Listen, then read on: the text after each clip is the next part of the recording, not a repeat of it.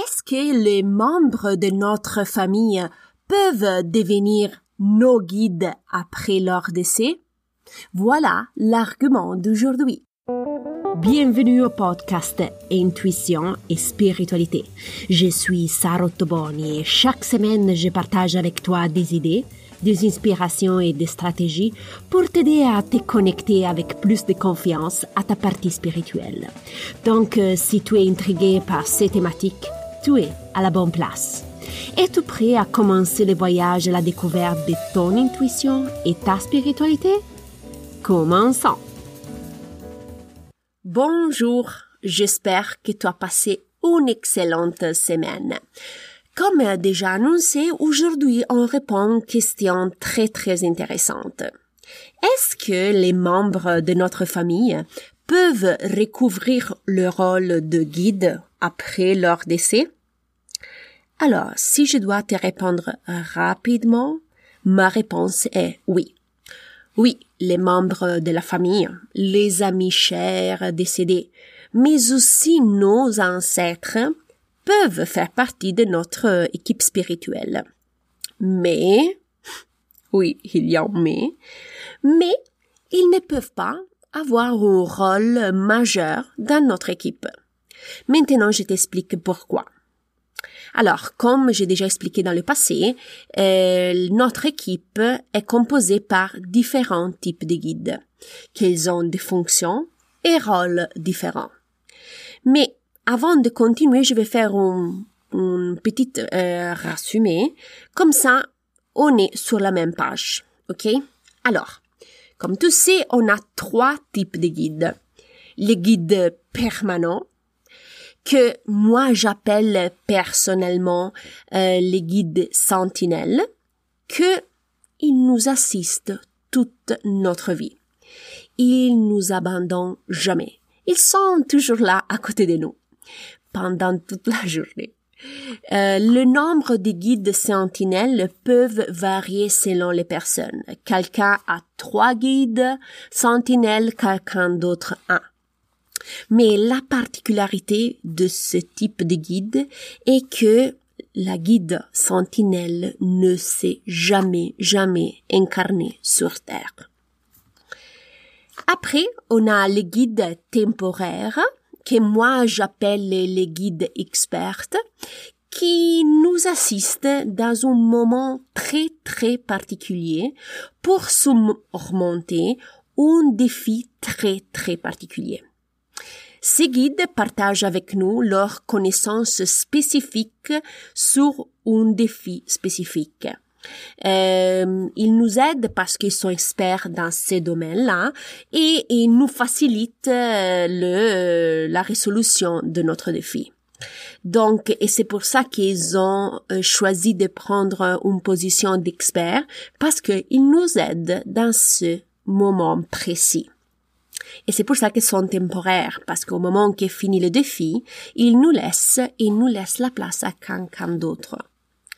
Enfin, on a les guides d'assistance, euh, que moi j'appelle les guides de protection qui ont l'objectif de nous protéger, nous assister, et dans cette catégorie-là, on va inclure les membres de la famille, et les amis décédés et les ancêtres. Alors, euh, si je récapitule, on a les guides permanents, les guides temporaires et les guides d'assistance. Mais tu es en train de penser, mais pourquoi Sarah les parents et les grands-parents ou les membres de la famille ou les amis décédés n'ont pas un rôle plus important ou prédominant dans notre équipe spirituelle? Pourquoi ils ont seulement le rôle de protection? Alors, il y a deux raisons. La première raison est que euh, pour affronter un défi et évoluer en tant qu'âme, nous avons besoin d'une équipe spirituelle forte, déterminée et experte.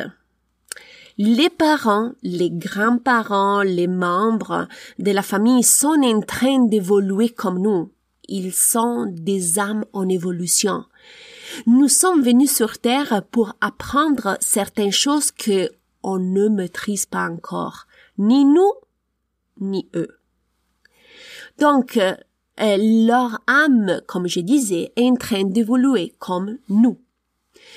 Nous sommes en train de faire le même parcours spirituel. Donc, euh, pour le moment, ils ne peuvent pas recouvrir un rôle d'expert pour nous assister euh, dans un certain défi. OK? Donc, pour le moment seulement, peuvent recouvrir un rôle d'assistant, de protection ou de soutien. Peut-être que dans le futur, ils maîtriseront certains aspects, alors peuvent changer de catégorie. Mais en ces moments-là, ils sont tellement en évolution qu'ils peuvent recouvrir seulement ce rôle-là à l'intérieur de notre équipe. La deuxième raison est que euh, les personnes décédées continuent en ces moments aussi leur évolution dans l'univers. Ils doivent continuer à s'occuper d'eux-mêmes et de leur évolution aussi après l'incarnation. Donc, euh, ils peuvent pas vraiment se dédier à nous au 100% chaque jour. Ils peuvent nous dédier un peu de temps quand nous on a besoin. Donc, euh, si je récapitule, oui, les membres de la famille, les amis, nos parents, euh, les ancêtres peuvent faire partie de notre team spirituel comme guide de protection. Donc, n'hésite pas à les contacter si tu as besoin de communiquer pour eux ou avoir de l'assistance. Ils sont là à t'écouter. Si tu es intéressé à communiquer avec eux, j'ai deux petits conseils pour toi. Premier conseil. Les personnes décédées adorent communiquer avec des symboles, des images et des animaux. Donc, si tu veux initier euh, une communication avec ta grand-mère ou un ancêtre, établis avant tout un symbole, une image, un animal pour initier la communication. Deuxième conseil, si tu as la possibilité de parler avec un membre de ta famille maintenant, demande-lui quelle sera sa façon de communiquer avec toi après son décès. Je sais, c'est une demande très très délicate, mais c'est très puissante la réponse parce que au moment du décès, tu connaîtras très très bien l'image ou les symboles ou l'animal qui euh, ton membre de ta famille utilisera pour communiquer avec toi.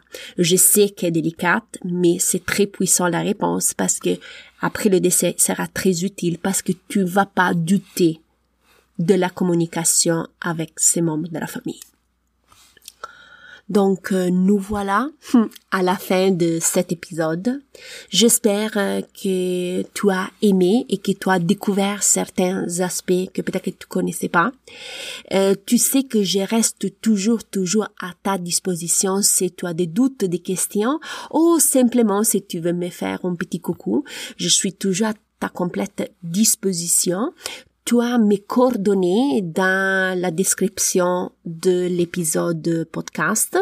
Donc, euh, je te remercie infiniment de ton attention. J'apprécie vraiment beaucoup.